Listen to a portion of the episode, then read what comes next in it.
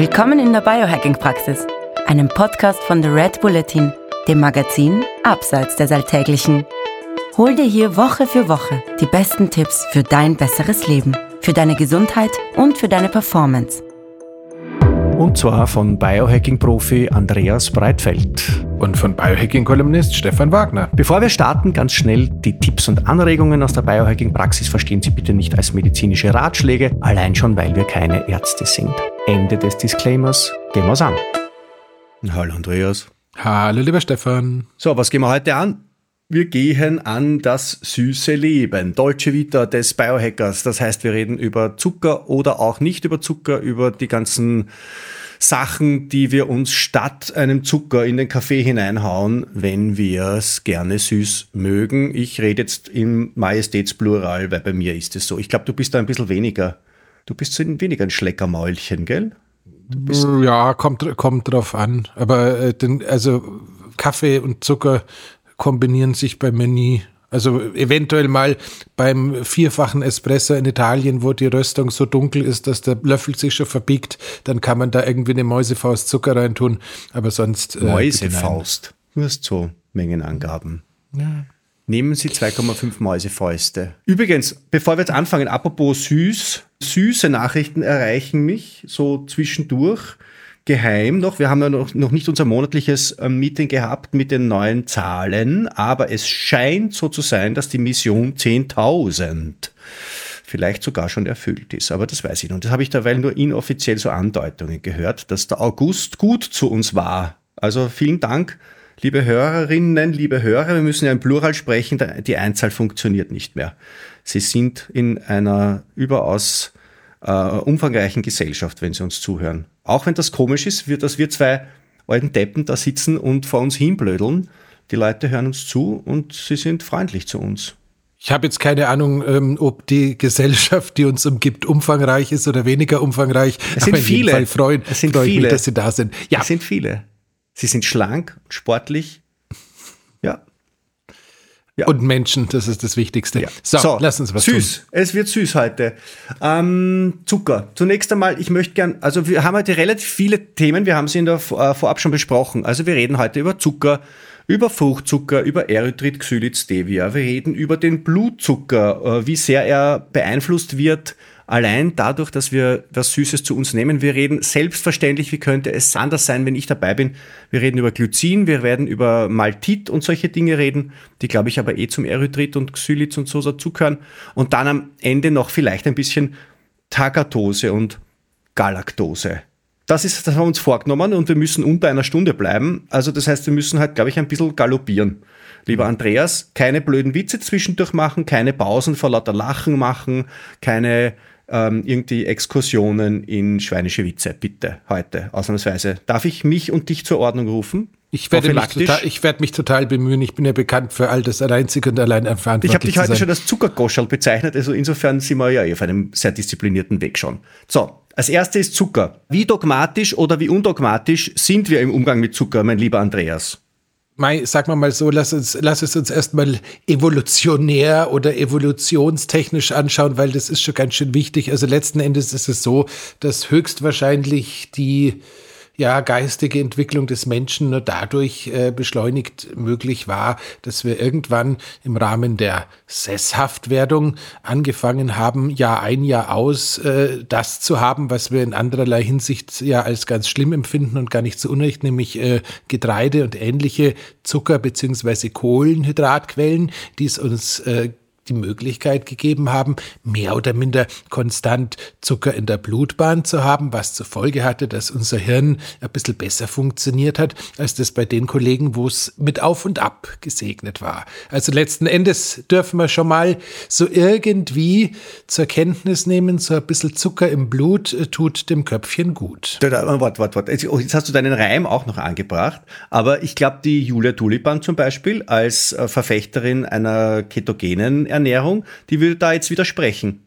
Die, Julia ist jetzt kein vehementer Mensch, aber sie würde so vehement, wie sie ist, glaube ich. Würde sie nicht weil wir gerade von einem konstanten Blutzucker gesprochen haben und nicht äh, von einem hohen Blutzucker, lieber Stefan. Also, wir erinnern uns, ähm, das Müll auf der Straße Müllabfuhrprinzip der Zuckeraufnahme besteht ja darauf, dass wenn wir eine große Menge Müll aus dem Autofenster werfen, was wir natürlich nicht tun, aber mal angenommen, wir täten es, dann käme ganz schnell der Beppo Straßenkehrer oder die Müllabfuhr und würde schauen, dass das Zeug möglichst schnell von der Straße verschwindet. Wenn wir allerdings ein bisschen Müll, also vielleicht so ein Kaugummipapier du meinst jetzt Zucker oder sowas, ja, in der Metapher, die, äh, ja. genau, ähm, da, da verteilen, dann kann es durchaus sein, dass das eigentlich nicht so groß auffällt. Das große Thema ist immer dieser ähm, Tango mit Dolch zwischen dem Insulin ja. und dem Zucker, den wir aufnehmen. Ja, und wenn wir viel Zucker auf einmal aufnehmen, Ja. also sprich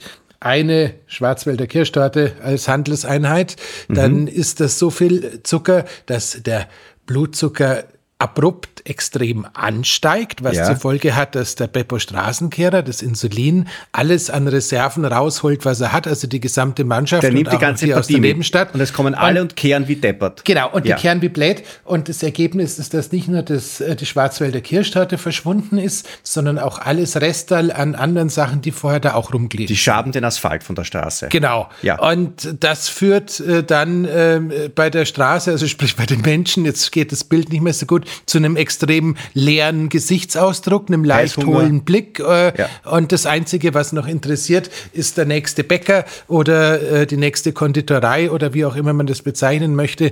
Denn wir brauchen dringend eine Schwarzwälder Kirschtorten. Gut. Ist ja klar. Du bist also jetzt der Meinung, dass ein, dass wenn man die Schwarzwälder Kirschtorte nicht auf einmal mit dem Löffel einnimmt, sondern in kleinsten Mengen, also Mäusepfötchenweise, dann wäre es wieder gut.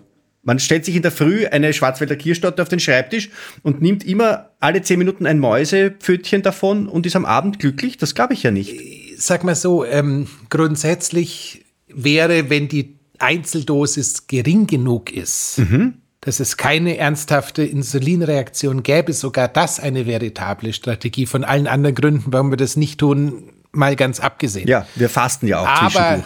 äh, es wäre immer noch deutlich verträglicher, als fünfmal am Tag eine Menge von dieser Schwarzwälder Kirschtorte zu uns zu nehmen, die zur Folge hat, dass fünfmal am Tag die Insulinmannschaft schon ausrückt. Der Beppo. Der Beppo. Mit der Kollegen. Das hei- mit den Kollegen, vielleicht nicht mit allen, aber schon mit ein paar. Ja. Und dementsprechend äh, wäre der Goldstandard, wie so oft gesagt, wie auch in unseren großartigen Blutzuckermonitor-Episoden gesagt, ein konstanter Blutzuckerspiegel. Wenn der jetzt allerdings nicht so an der untersten Grenze entlang nagt, dass also quasi das äh, Gehirn nicht mehr auf den Blutzucker zurückgreifen kann und einzig und allein mit äh, ein wenig Cortisol, also sprich Stresshormon, irgendwie schaut aus dem Eiweiß im Körper, sich den Blutzucker zu bauen, den wir dann brauchen. Also letzten Endes, du kommst ja dem Blutzucker sowieso nicht aus Ja, Ketone oder dem Zucker im noch. Blut. Ja, ja, aber nicht, nicht, nicht dass du das, ein, ein Proteinmolekül, ist das ein Molekül? Also ein Protein, sagen wir es sicherheitshalber lieber so, ist äh, chemisch gesehen deutlich näher am Zucker dran, als man sich denken wollen würde. Letzten Endes ist es tatsächlich so, dass es eine chemische Anhängselgruppe, die der Körper loswerden muss, äh, was zwar echt anstrengend ist, aber das schafft er schon, um aus äh, Protein Zucker zu machen. Und bevor das äh, System auf Nullzucker läuft, wird Flux irgendwo am Muskel abgebaut oder irgendwie sonst wie ein Protein in Zucker verwandelt, weil so ganz ohne Zucker mögen wir auch nicht. Das heißt nicht, dass die Ketonkörper eine wunderbare Energiequelle sind. Das heißt nicht, dass die Ketose, vor allem wenn man sie zyklisch, also für ein paar Wochen und dann eine Pause und dann ein paar Wochen und ein paar Pause und mit einem sinnvollen Ziel und Plan verwendet, nicht eine wahnsinnig geile äh, Strategie ist, um verschiedenste Themen von Entzündungen über sonst irgendwas im Körper unter Kontrolle zu halten. Wir wissen, wie äh, einzigartig die Wirkung von äh, der ketogenen Diät bei Epilepsie ist und, und, und, und, und. Das ist kein einzig schlechtiges, schlechtes Wort.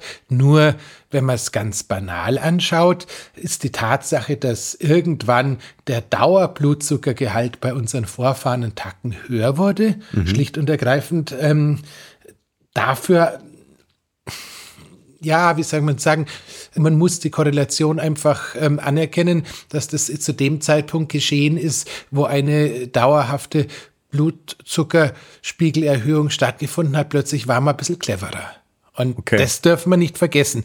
Und es ist auch tatsächlich so, dass es ja nicht ohne Grund so ist, dass man irgendwie bis heute vor äh, Studienarbeiten, vor Klassenarbeiten oder sonst irgendwas, äh, diesen Griff zum Traubenzucker oder sowas, der ist ja zwar nicht mehr ganz so en vogue, aber er ist immer noch nicht ganz weg und er hat tatsächlich ja. so hinten zweite Türe links. Ja. Für eine kurze Zeit hat er. Hat, ja, aber dann kommt ja der Beppo. Ja, ja, kommt jetzt wieder drauf an, welche Zuckerform, wenn äh, das Ganze einigermaßen geschickt dosiert ist, kann sogar funktionieren, weil nichtdestotrotz eine Blutzucker Erhöhung mhm. bedeutet schon mal für eine gewisse Zeit eine bessere Hirnfunktion. Mhm. Und wenn wir jetzt kurz äh, zum Thema Stresshormon rüberschauen, weil wir haben ja gesagt, es wird heute eine total strukturierte Folge, deswegen hast du auch schon vorher vorgelesen, was wir machen, dann stellen wir ja fest, dass Cortisol ja mehr oder minder den Blutzucker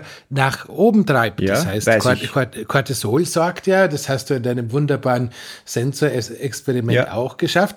Cortisol sorgt ja dafür, dass der Blutzuckerspiegel erhöht wird. Und das ist, wenn wir jetzt bei unserer Urmenschengeschichte bleiben, vermutlich genau deswegen, dass man, wenn es gerade nass reingeht, weil es nicht genug zum Essen gibt oder sonst der Stress ist, besser denken kann. Oder besser das laufen. Oder besser laufen, aber ja, in erster Linie Denken auch besser denken. Durch, durch Denken werde ich den Säbelzahntiger ja auch nicht verjagen. Wenn ich, wenn ich, ich werde ihn jetzt nicht wegdenken. Verjagen nicht, aber wenn, aber wenn der Säbelzahntiger auf der einen Seite an der Schlucht steht und du die Möglichkeit hast, stürze ich nach unten, stürze ich zur Seite oder kletter ich darüber, könnte es schon sein, dass auch ein bisschen was Kognitives damals naja, aber da muss ich jetzt nicht besonders viel denken. Da, also da, ist egal. Ist wurscht. Gut. Wir haben Nein, das also, Prinzip verstanden. Wir haben das Prinzip verstanden. Also es heißt, so ganz ohne Zucker ist irgendwie schwierig und so ganz ohne Zucker funktioniert auch nicht, weil selbst wenn wir oben kaum welchen reinstecken, den, den wir brauchen, den baut sich der Körper schon sowieso.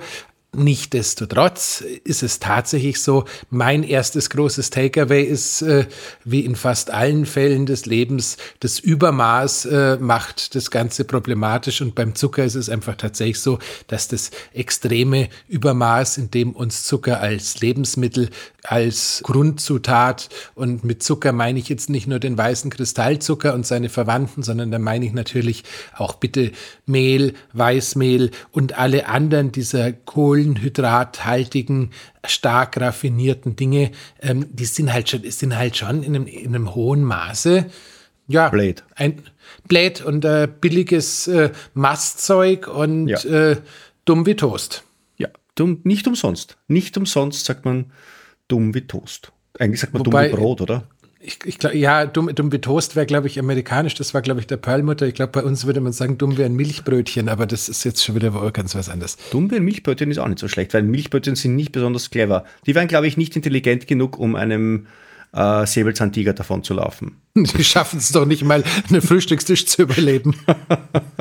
So, ähm, nein. So, also, das war jetzt einmal das, warte, also das Thema Zucker. Darf ich es kurz einmal zusammenfassen? Äh, nein, zusammenfassen, eigentlich meine, meine Meinung jetzt aufdrücken. Zucker ist gar nicht so schlecht, wie man eigentlich jetzt als Biohacker glauben würde, solange man es nicht in kurzen, großen Mengen zu sich nimmt und damit die Beppo-Mannschaft zu sich ruft und sobald man es nicht verbraucht. Das heißt, durch ähm, eine zusätzliche Leistung, der Zucker ist einfach ein, ein, ein, ein Brennstoff, der vor allem eine Funktion hat, nämlich verbrannt zu werden und nicht gelagert zu werden, weil gelagert wird der Zucker ja als Fett, Den insbesondere, insbesondere dort, wo man ihn nicht haben möchte, nämlich um den Bauch, wo wir dann Entzündungen in unsere Organe hineinschicken und äh, das äh, im Krafttraining mühsam aufgebaute Testosteron dann auch noch in Östrogen verwandeln und so weiter und so weiter und so weiter.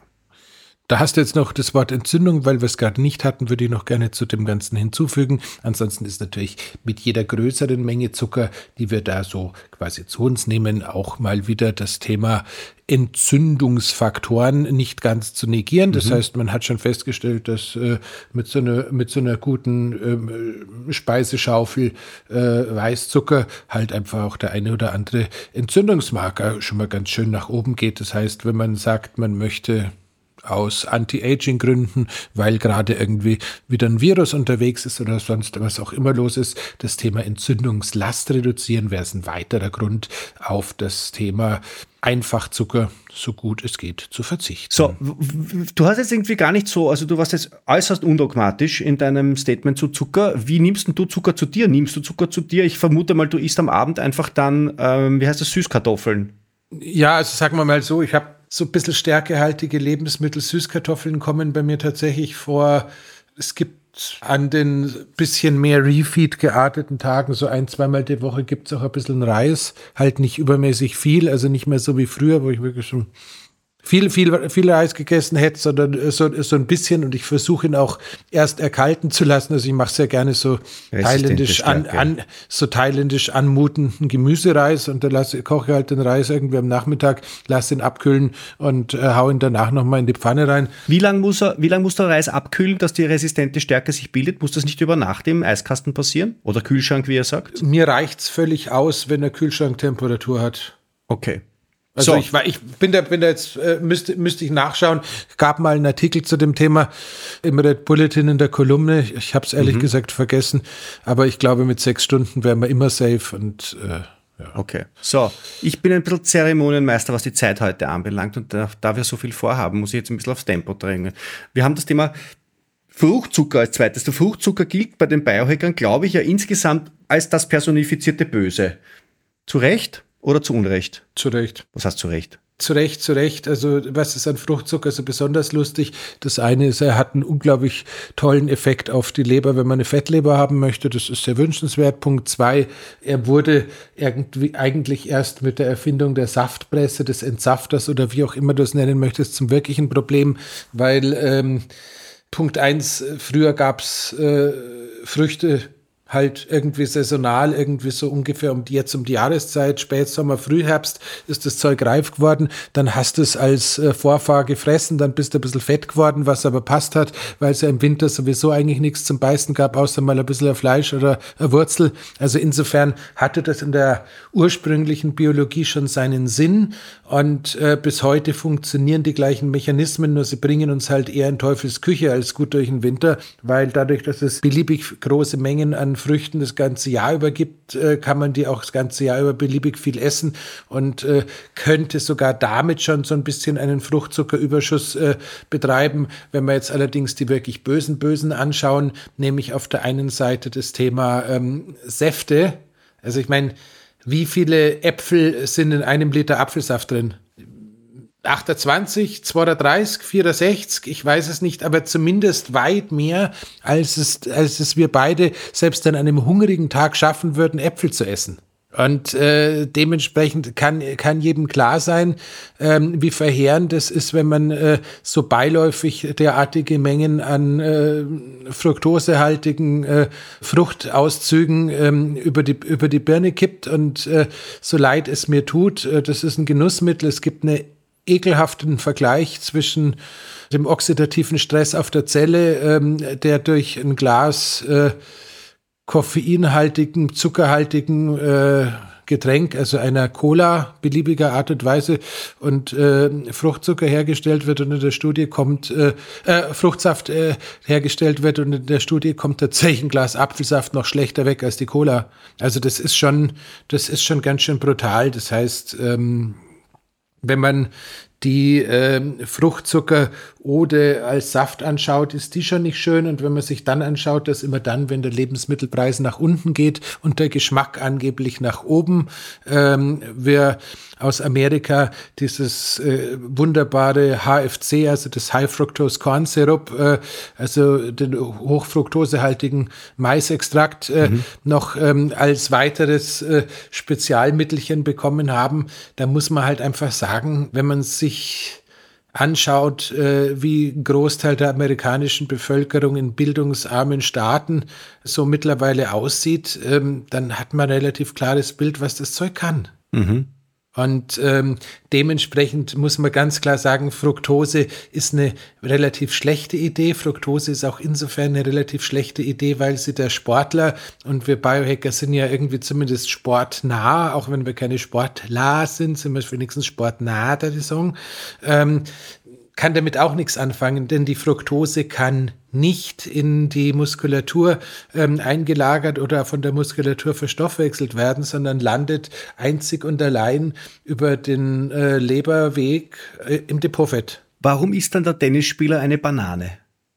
Das musst du den Tennisspieler fragen. Tatsächlich ist es so, dass äh, Bananen je nach Reifungsgrad unterschiedliche Kohlenhydratquellen äh, in unterschiedlichem Zusammensetzung drin haben. Und ich vermute mal, in eine Richtung müssen sie verträglicher sein. Ich habe keine Ahnung, aber ganz ehrlich, warum hat man im Mittelalter Frauen auf dem Scheiterhaufen verbrannt, äh, wenn sie dem Nachbarn geholfen haben, dass es ihm besser gegangen ist? Der Mensch macht komische Sachen es ist, ich habe keine Ahnung. Wie du jetzt vom modernen Verhalten des Tennisspielers zum mittelalterlichen Verhalten im Umgang mit Heilerinnen kommst, ist eine interessante Vertratung. Ich werde das meinen tennisspielenden Freunden nicht sagen wir wissen es ja auch beim Marathon, also auch im Ausdauersport, diese, diese Bananenstücke beim Marathon gibt es. Das heißt, die müssen halt definitiv einen entsprechend netten Zuckermix haben, dass irgendwas davon auch direkt verstoffwechselt werden kann. Dementsprechend müsste man es jetzt mal anschauen, aber normalerweise gilt ganz klar, dass äh, die Fructose nicht als Muskelbrennstoff funktioniert. Warum hat die Natur dann den Fruchtzucker erfunden? Aus den Gründen, die ich äh, vorher schon ausgeführt habe, um äh, Säugetieren, äh, egal ob sie Winterschlaf machen oder nicht, äh, einen, hohen, einen, einen, Anreiz zu geben, äh, möglichst viel von den äh, samentragenden Früchten zu verzehren. Das war das Ziel der Früchte.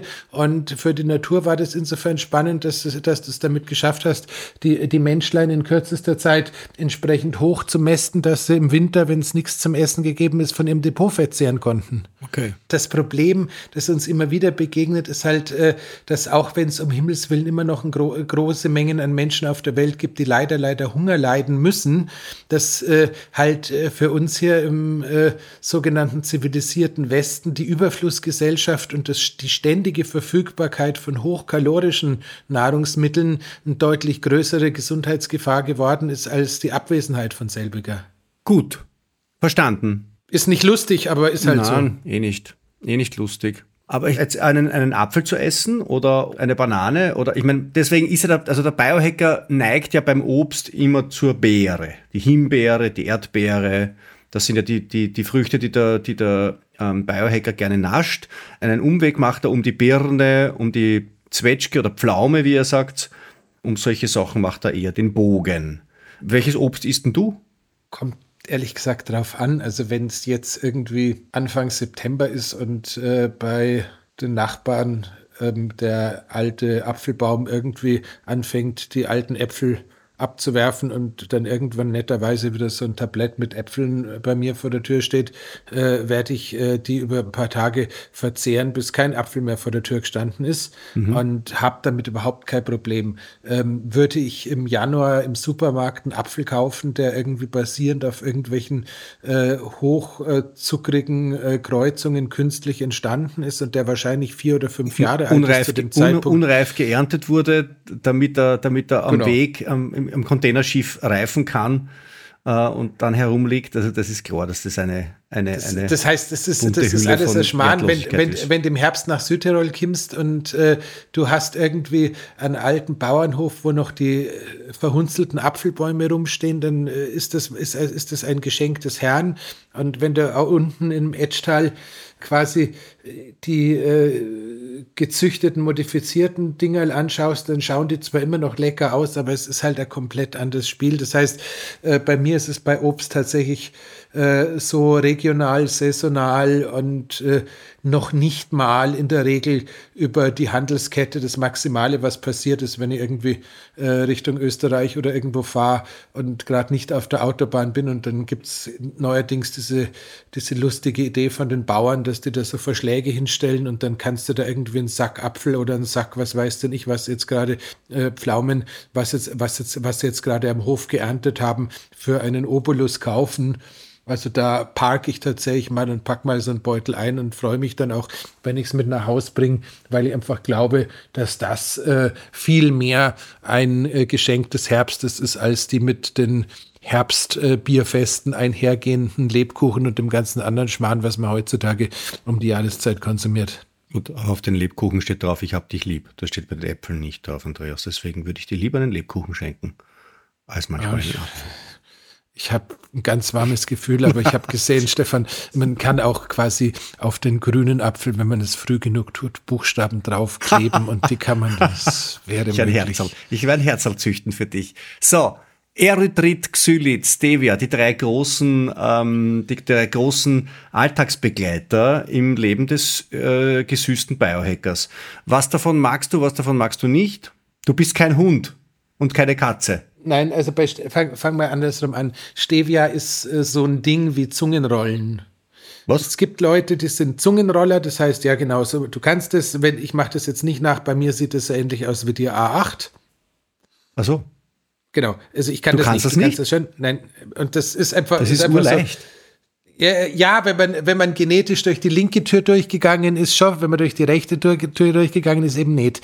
Und ähm, ich habe über Jahre des vorm Spiegelstehens ähm, einfach akzeptieren müssen, ich bin kein Zungenroller und genauso bin ich kein Stevia-Typ. Das heißt, okay. wenn du einen Tropfen Stevia ja. ähm, in eine sehr große Menge irgendwas reintust, dann werde ich den rausschmecken und voll Schrecken davonrennen. Man Andere könnte sogar tausendfach verschütteln. Vermutlich. Ja. Ähm, ich weiß nicht, ich weiß nicht, wie ich auf Stevia Globuli ähm, in der A4 oder sowas reagieren würde. ähm, aber so normalerweise ist es tatsächlich so, ähm, Stevia schmecke ich und äh, Stevia macht mich ganz schrecklich traurig.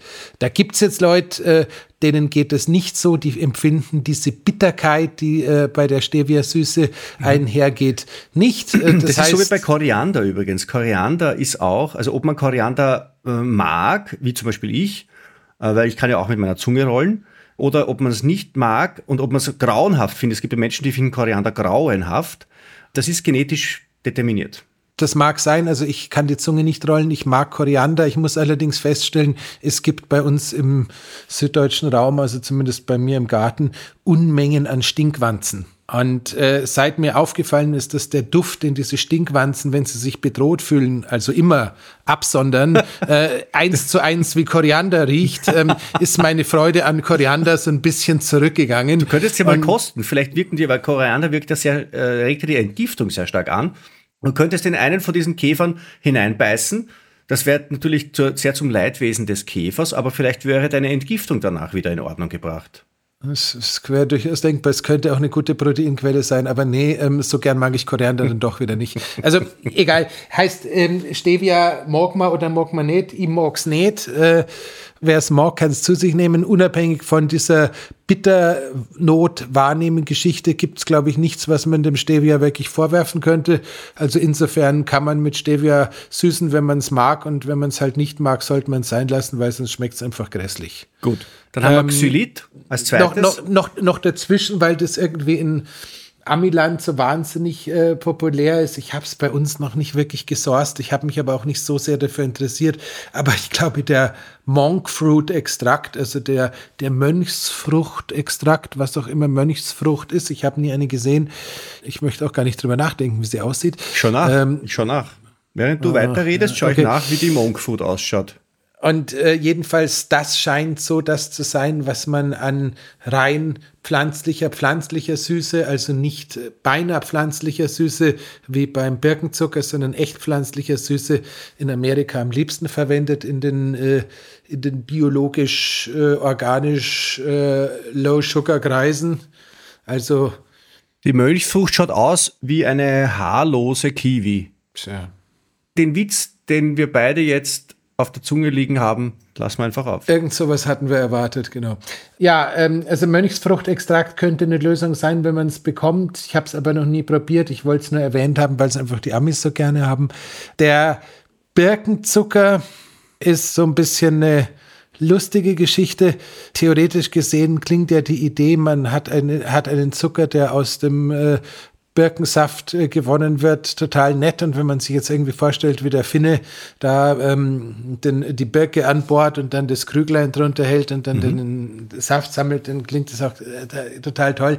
Soweit ich es verstanden habe, wird's normal, wird Xylit normalerweise in China hergestellt und das aus rein chemischer Prozess mhm. und hat definitiv nichts mit den Nettigkeiten zu tun, die man bei so einem finnischen Birkenzucker erwarten würde. Ich glaube, mich zu erinnern, dass äh, der, der stark betrunkene, möglicherweise stark selbstmordgefährdete Finne geht in den Wald und umarmt Birken. Das ist eine schöne Vorstellung. Also wer, wer in seiner Jugend, so wie ich, sehr viele Filme von Aki Kaurismäki gesehen hat, der hat jetzt eine sehr eindeutige Vorstellung. Mhm. Ja, also wenn das so dringend nötig ich Hoffe, ich, hoffe, ich hoffe, es kommen jetzt keine Zuschriften von der finnischen Botschaft oder so. Und es werden die äh, diplomatischen Beziehungen zu Österreich dann gleich unterbrochen. Ich meine das natürlich sehr liebevoll. Jetzt, wo die Finnen in der NATO sind, seid ihr das eigentlich auch? Also nein, offiziell natürlich nicht. da war doch was. Ähm nein, wir sind nicht in der NATO. Hör mal, wir sind total neutral. Ja, ich, ich weiß schon. Ähm, setz mal deine russische Kappe ab. Ähm, genau. Hör auf jetzt. Du bringst, mich nee, total, du bringst mich jetzt total in die Enge. Zurück, zurück. Also jedenfalls, äh, der, der, fin, der Finne und sein Birkenzucker ist eine tolle Geschichte. Ich glaube, der Christoph Plottech, ähm, seines Zeichen äh, Biosa Vertriebsagentur in Aschaffenburg, hat, soweit ich mich erinnere, auch tatsächlich einen Bio aus äh, finnischer Birke zubereiteten äh, Birkenzucker im Sortiment. Zumindest hat er den vor ein paar Jahren mal gehabt. Das kann eine Lösung sein. Das andere schaut dann eher nach China und Großfabrik aus. Ich persönlich finde diese Xylit-Kühle, die dem Süßungsmittel äh, äh, einhergeht, ganz, ganz nett, wenn man irgendwie so äh, Bulletproof Ice Cream oder irgendwie mhm. so ähnliche Schweinereien macht, weil dann die Kühle mit der Kühle gut funktioniert. Meinen Kindern zieht das Zahnfleisch hoch, also zumindest die Jüngere mag es überhaupt nicht. Die Ältere ist, glaube glaub ich, so abgestumpft, dass sie eigentlich alles zu sich nimmt, was ich so mache, aber deswegen wohnt sie ja auch nicht mehr hier, dass ihr das nicht mehr so oft passiert. Mhm. Das heißt, das Xylit ist so insoweit ganz vernünftig, ist in höheren Dosen, glaube ich, in letzter Zeit auch so ein bisschen auf die könnte Krebs machen Schiene gekommen, wenn ich mich richtig entsinne. Erythrit war das. Erythrit, ah, das war, Erythrit. Erythrit ähm, war das. Aber das ist wieder, das ist widerlegt. Also das ist tatsächlich, okay. ja. Okay, also das heißt, beim Xylit ähm, ist es nett, weil er, weil er wohl gut fürs Zahnfleisch ist und äh, der Parodontose vorarbeitet. Das heißt, ja, ein Süßungs sogar ein Süßungsmittel, also Xylit ist in Zahnpasten drinnen das heißt, ein Süßungsmittel, das, das Zahngesundheit befördert, ist ein, eine, eine schöne Ironie äh, ja. äh, des Schicksals. Das finden wir toll. Aber ähm, Xylit ist eine Sache, die, ähm, die man auch sehr leicht gar nicht gut vertragen kann. Okay. Es gibt Menschen, die, äh, die reagieren explosionsartig auf Xylit. Okay. Ja, das, ich glaube, das ist mit diesen ganzen Zuckeralkoholgeschichten, äh, da hat, da hat, glaube ich, ein Großteil der Menschen hat die eine oder andere Variante, die in selbst normalen Mengen schon Erstaunliches äh, zu, zu berichten vermag. Und ich glaube tatsächlich, also bei mir ist die, ist die Maltose äh, die ja auch irgendwie da noch in die Familie reingehört, äh, das, das Schlimmste. Ähm, Xylit hat, soweit ich mich erinnere, eine relativ unglückliche Auswirkung auch auf die Darmflora, also jetzt unabhängig von den Ad-Hoc-Beschwerden scheint. Ja, nein, nein, bei den Viechern. Also der, der nee, nee, nee, das auch, das, das auch, das auch, das, da wäre ich drauf, aber auch, auch tatsächlich, wenn du Xylit regelmäßig einnimmst, verändert sich auch deine Darmflora ein bisschen zum unangenehmeren, was beim Erythrit, äh, zu dem wir gleich kommen, nicht der Fall ist. Äh, oh und äh, ich möchte doch, ich habe in der Zwischenzeit nachgeschaut, die Filmografie vom Aki Kaurismäki, wenn mich das jetzt interessiert hat.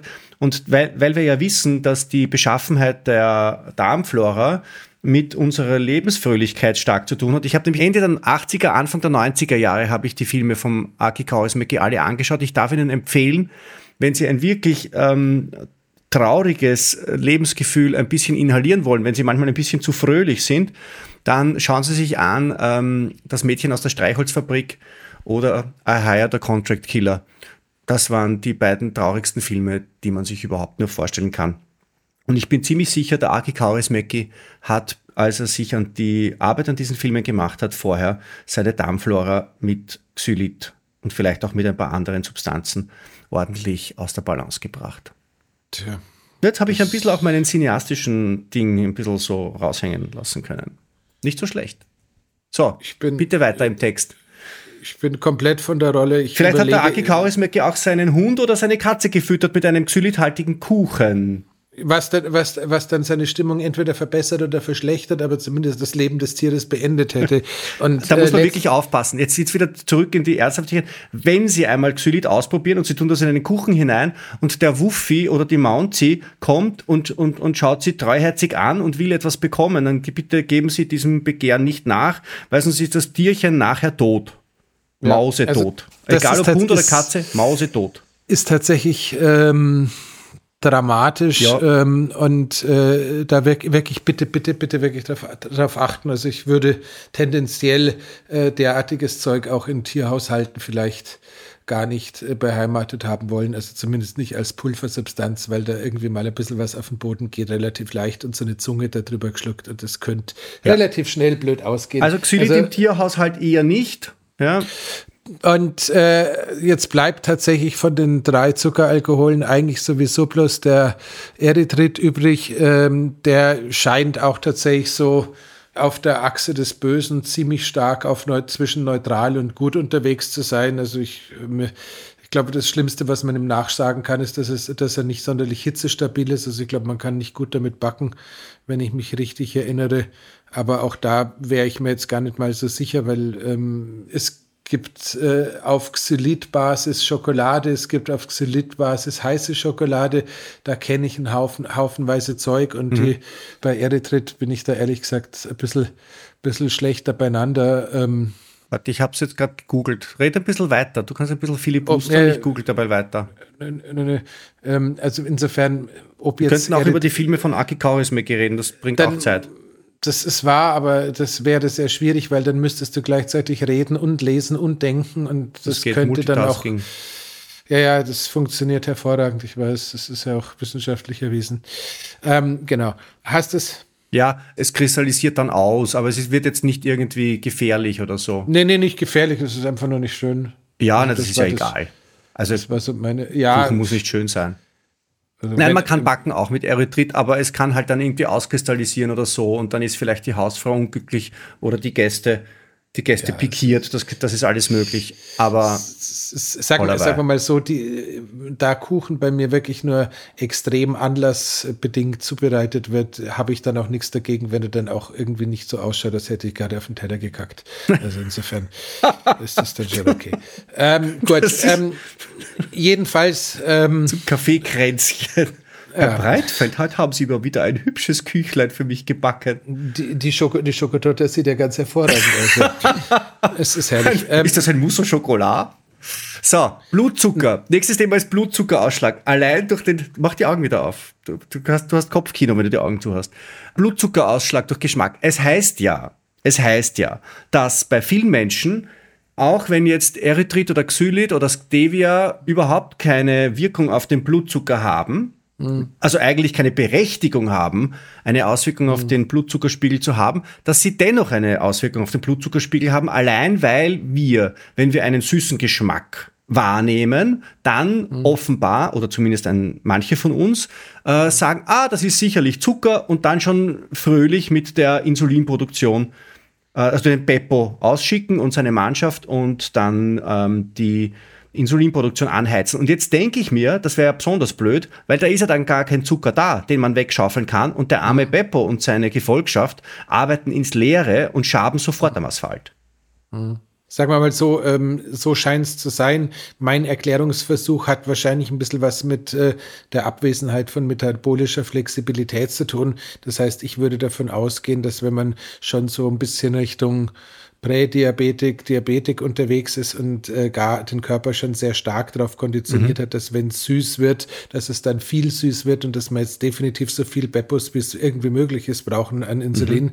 dass dann die gleiche Reaktion zumindest noch für eine geraume Zeit auch stattfindet, wenn es eigentlich gar keinen Grund mehr dazu gibt. Ich mhm. vermute allerdings auch, dass von Mal zu Mal des sinnlosen Ausrückens mehr und mehr von den Jungs dann im, im Wohnheim bleiben und immer weniger äh, Besen, Be Besenleute rauskommen. Das ja. ist wieder Fehlalarm. Wieder ein Fehlalarm. Was? Die 48a brennen, na bestimmt.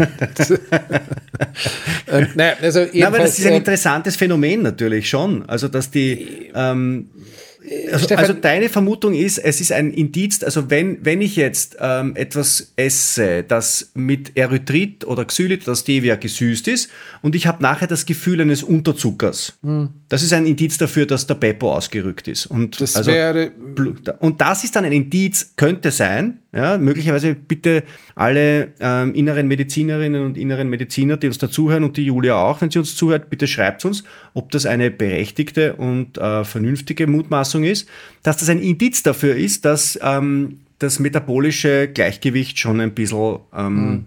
ein bisschen, ein bisschen, ein bisschen Probleme hat.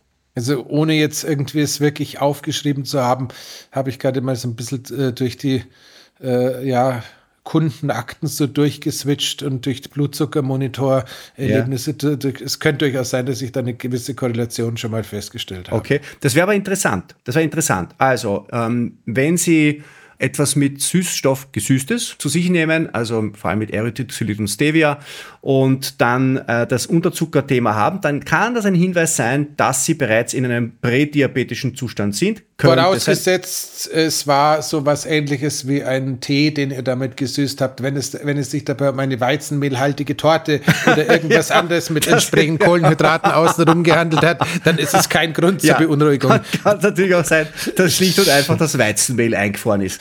Ja, das ist schon möglich. Ist, schon möglich. ein klein, kleiner Hinweis, weil äh, ich, weiß nicht, der Süßstoff, also ich, ich weiß nicht, jetzt habe ich schon, jetzt habe ich, jetzt nachdem, ich glaube, ich glaube, das vierte, fünfte Stück Torte mit diesem Süßstoff, ich glaube, der Süßstoff, den vertrage ich nicht gut. Ich sollte wieder mit Zucker, ja, diese, dieses, dieses yes. Mousse Schokolade zuletzt, ich mm. weiß nicht, das hat zwar äh, ganz lecker ausgeschaut, aber ich weiß nicht, mein Blutzucker, glaube ich, hat reagiert. Lass Gut. das, muss, lass das Mousse Schokolade aus dem Spiel. Ähm, so. Gut, so, dann ähm, Glycin. Ja, Gly Glycin, Glycin, mein ähm, Lieber. Glycin ist dein Thema. Ja. Ähm, auch da gilt wieder der Lieblingssatz meiner nicht vorhandenen Fleischverkäuferin auf die, auf die Frage, ähm, was das denn da für eine Salami im Schaufenster sei. Ähm, und, und sie sagt, äh, ja, mai, mai mo mogs, i mogs nicht.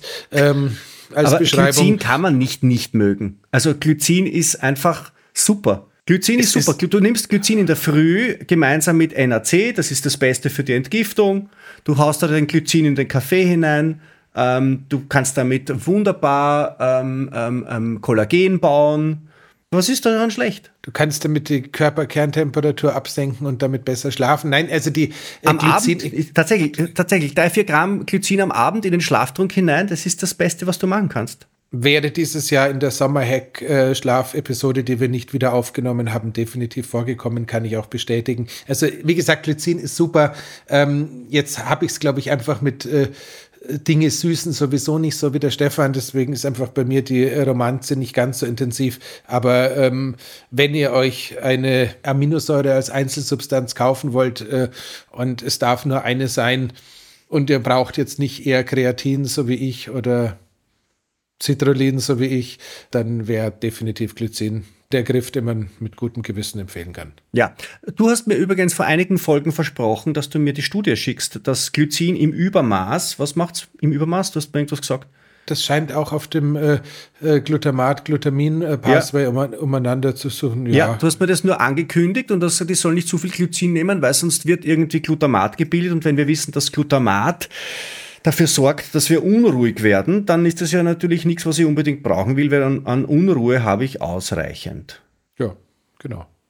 Da, da dann schickt man doch einmal die, ja, die Studie. Ich werde mal versuchen, sie in dem Stapel, wo solche Sachen rumliegen, wieder auszugraben. In der Tante so Jolisch gibt es gibt das Zitat, ähm, dass das ähm, Telegramm an die Eltern, seid beunruhigt, Brief folgt. Ungefähr so. Ich weiß nicht, wieso mir das jetzt gerade einfällt.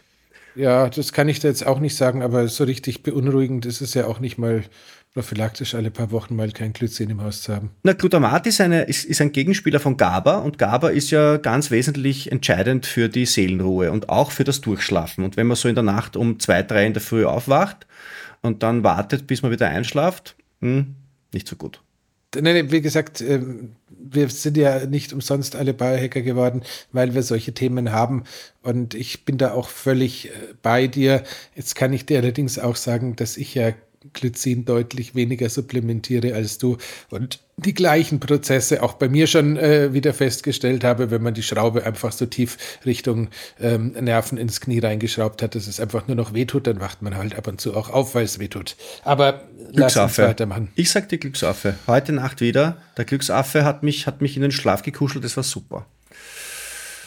Wirklich. Es ist, es ist ein bisschen peinlich, aber es ist super. So, und jetzt haben wir noch zwei, zwei Kollegen, haben wir, die uns äh, begleiten ein bisschen und die so die, die, die geheimen Aufsteiger am, äh, am, am Zucker, ähm, äh, im Zuckerkarriere-Ding sind. Jetzt mhm. habe ich eine, glaube ich, Wortfindungsstörung gerade ein bisschen. So, Tagatose, Galaktose. Jeder weiß, was ich meine, aber ich habe mich jetzt verirrt in meinem eigenen Satz. Das soll auch passieren. Mein Gott, da. Tagatose, Galaktose. Das sind die beiden Wunderdinge. Die kosten nur irgendwie so viel wie Gold? Sind sie das auch wert? Das äh, muss jeder für sich selbst beurteilen. Tatsächlich ist es so, ähm, alles, was wir jetzt sagen, läuft im deutschsprachigen Bereich auf den guten Herrn Koy zurück. Ich glaube, wir haben schon mal das Zuckerbuch von Herrn Koy mhm. in irgendeiner Shownote drin gehabt. Wir werden es auch ja. diesmal wieder haben. Letzten Endes ist äh, das tatsächlich ein faszinier eine faszinierende Ecke, wo sich irgendwie Ernährungswissenschaft und Biohackerei und Krebsbehandlung und ich weiß nicht was treffen. Ja, ist völlig ist, ich habe reingelesen, das Buch ist echt, echt interessant, wirklich. Äh, und der Christian Burkhardt kennt sich da ja in dem Thema sehr gut aus und hat, glaube ich, auch schon ein, zwei Podcasts dazu gemacht. Ich wäre, wenn ich weiß, wenn ich, wenn ich in meinem, meinem Gehirnstübchen finde, welche das waren, werde ich die auch in die Shownotes mhm. hineintun. Ähm, es ist schon urinteressant, was man da tun kann mit diesen, genau. mit diesen Spezialzuckern. Genau, jetzt nehmen wir sie mal auseinander. Also der Preis ist tatsächlich, ich weiß nicht, ob sich da inzwischen was getan hat. Ich glaube, normalerweise ist das Kilo immer so bei 100 Euro oder ja. sowas beheimatet gewesen früher. In Relation zu vielem anderen ähm, könnte es durchaus sein, wenn man von 5 Gramm Funktionszucker am Tag, was normalerweise eine denkbare, sinnvolle Menge ist, dann sind es also 200 äh, Anwendungstage für 100 Euro. Das sind 50 50 Cent pro Tag, das ist zwar wirklich ja Geld, aber es kostet wahrscheinlich das eine oder andere Miracle-Supplement, was wir da so in Kapselform schlucken, auch. Mhm. Also insofern, ähm, ja, lass uns bei der Galaktose anfangen. Ja. Äh, soweit ich mich richtig erinnere, ist die Galaktose der erste Zucker, den wir als äh, Frischlinge zu uns nehmen, weil die Galaktose ist der Hauptbestandteil der Muttermilch. Mhm. Bis dahin sind wir schon mal gekommen. Die äh, Galaktose hat äh, eine sehr lustige Eigenschaft. Sie ist zwar ein Zucker, aber der Körper ist nicht in der Lage, aus der Galaktose Energie zu gewinnen, beziehungsweise überschüssige Energie abzuzweigen. Letzten Endes ist es so, dass die Menge an Energie, die der Körper braucht, um die Galaktose zu verarbeiten, der Menge an äh, Energie entspricht, die die Galaktose mit sich bringt. Das heißt, die ist äh, zwar kein energetisch negatives Nahrungsmittel, aber zumindest ein e-, energetisch neutrales Nahrungsmittel. Und ist natürlich jetzt, äh, wäre sie, wenn wir irgendwie am Abend im Sommer vorm Fernseher noch ein Sorbet löffeln wollen würden oder sowas, wäre sie natürlich das perfekte Sorbet-Süßungsmittel mit ein bisschen Glycin von Stefan, weil sie ja quasi keine äh, zusätzlichen ja, Kalorien auf den Teller bringt und auch nicht, äh, wenn man zu viel davon futtert, in irgendeiner Weise dementsprechend als Hüftgold äh, den ohnehin schon hitzigen Abend noch hitziger gestaltet, weil man noch mehr hat, wo man schwitzen könnte. Mhm. Die äh, Galaktose hat natürlich im gleichen Zuge auch den Nachteil, dass auch sie, äh, so ein bisschen ähnlich wie wir es vorher bei der Fructose schon mal hatten, jetzt nicht für die Energiebereitstellung beim Sportler oder bei der Sportlerin eine tolle Rolle spielt. Mhm. Das heißt, äh, die Galaktose ist so ein von Mutter Natur bereitgestelltes Süßungsgenussmittel, das wir, wenn es äh, Rausch ohne Reue, irgendwie haben wir es heute mit den Finnen, geben würde, dann äh, wäre das wahrscheinlich relativ nah dran. Mhm. Das heißt, äh, Galaktose als Funktionszucker, ich versuche mich gerade zu erinnern, ob es irgendwas gibt, was die Galaktose besonders gut kann. Die Tagatose kann wahnsinnig viel mit Mitochondrien anstellen, da kommen wir gleich drauf. Ich glaube, die Tagatose ist, soweit ich mich erinnere, auch irgendwie in diesem Zirkel nachher zu finden bereite ich schon mal vor. Nicht der Krebs Cycle, sondern der andere. Bleiben wir noch kurz bei der Galaktose. Also Galaktose wäre so ein Genussstoff mit, mit, mit guter Süße, der tatsächlich kalorienneutral wirkt und der, und das ist eben ähm, Stichwort Muttermilch auch was sehr Positives ist, die Darmflora positiv beeinflusst. Mhm. Das heißt, anders als unsere äh, Zuckeralkohole war es jetzt bei der Galaktose eher so, dass, sie, dass es ein Darmwohl als ein äh, WC-Wohl ist, sagen wir es mhm. mal so. Die Takatose leidet jetzt gerade unter dem Problem, ähm, dass ich diese, ähm, muss ein bisschen ausholen, weil ich es gerade echt nicht, weil, weil mir gerade wirklich die Worte fehlen, ähm, wenn sich Zellen dazu entschließen, dass sie äh, entgleisen und äh, so mutieren, dass sie ähm, Richtung Krebs marschieren. Mhm. Gab es einen Wissenschaftler, der irgendwann mal dieses Phänomen des Entgleisens äh, beschrieben hat, dafür, soweit ich mich erinnere, sogar einen Nobelpreis erhalten hat. Äh, es war aber nicht Waldorf, sondern es war Stettler. Nein, ach, Montessori. Es ging um den Warburg-Effekt und es ging eben darum, dass äh, quasi der Warburg-Effekt der Moment ist, wo die Zelle sozusagen falsch abbiegt und sich dazu entschließt, äh, künftig äh, sich erstens unkontrolliert und zweitens nicht gutartig weiter zu reduplizieren, sprich äh, karzinogen zu agieren. Und die Galaktose greift da hinein und sagt, liebe Zelle, genau. Genau, die, anders? Die, die, die Galaktose grätscht genau in, diese, in diesen Warburg-Zyklus oder in diesen Warburg-Effekt hinein und äh, sagt erstmal den Mitochondrien, die ähm, ziemlich geschwächt und desinteressiert mit einer Tüte Chips auf dem Sofa sitzen, hey Jungs, weg mit den Chips, arbeitet's was? Mhm. Und äh, die Aktivität, die die Mitochondrien in dem Moment wieder aufnehmen, hemmt die weitere Entwicklung des Krebses. Das Aha. heißt, es ist nicht so, dass dadurch der Krebs aktiv bekämpft wird, aber es wird sozusagen der aktuelle Entwicklungszustand eingefroren und man geht davon aus, dass sich da mal wieder eins der wunderbarsten Dinge, die die englische Sprache so zu bieten hat, nämlich ein Window of Opportunity, also ein Behandlungsfenster für den Arzt eröffnet. Das heißt, da könnte man jetzt mit äh, Chemotherapie, mit Bestrahlung oder anderen Dingen dem ohnehin schon stehen gebliebenen Krebs zu, zu Leibe rücken und vorausgesetzt, man hält äh, die Mitochondrien weiter am Steppen, ähm, mhm. würde dann auch äh, nach gelungener Intervention nichts Neues mehr passieren. Insofern ist das ein ganz äh, drastisch faszinierender Moment in mhm. der Geschichte, der, glaube ich, 2018 dann auch mit einem Nobelpreis in der Medizin belegt wurde. Da gab es ähm, zwei Wissenschaftler, deren Namen wir nicht wissen müssen. Ich glaube, ein Amerikaner und ein Japaner, die haben äh, Du verheimlichst sie mir jetzt, damit die Leute mehr in die Shownotes hineinschauen, weil ich jetzt sagen kann, in den Shownotes werden wir diese Namen natürlich dann preisgeben. Dann ziehen wir die Namen gleich. Äh, es Na. waren Allison und Tasuko Honyo. Wenn dich das jetzt in irgendeiner Weise weiterbringt. Das hätte ähm, uns als Cliffhanger hätte uns mehr gebracht, glaube ich. Ja, ähm, weil da sagt dann auch jeder, ach die, ja, stimmt, die habe ich neulich, genau. Das sie. Ah, die Biohacking-Praxis gehört von Nobelpreisträgern und deren ja. wissenschaftlichen Komitees. Ja. ja, nee, also jedenfalls ist es tatsächlich so, dieses Thema Krebs ist bei der Galaktose. Äh, Jetzt sag mir, welche Menge? Also ich meine, soll ich da jetzt jeden Tag mm, ein halbes Kilo Galaktose? Takatose, Takatose. Wir sind bei der Takatose. Krebs so. ist Takatose. Ich habe okay. mich gerade vertan. Wir korrigieren das bitte. Gut. Takatose, also wie viel? Ja, auch da sind wir wieder bei den 5 Gramm. 5 Gramm am Tag Takatose sind eine wahrscheinlich, wie du meinst, relativ vernünftige Krebsprophylaxe. Das scheint so zu sein und äh, ich kenne Ärzte, die in der ak aktuellen Krebsbehandlung damit deutlich höheren Mengen draufgehen.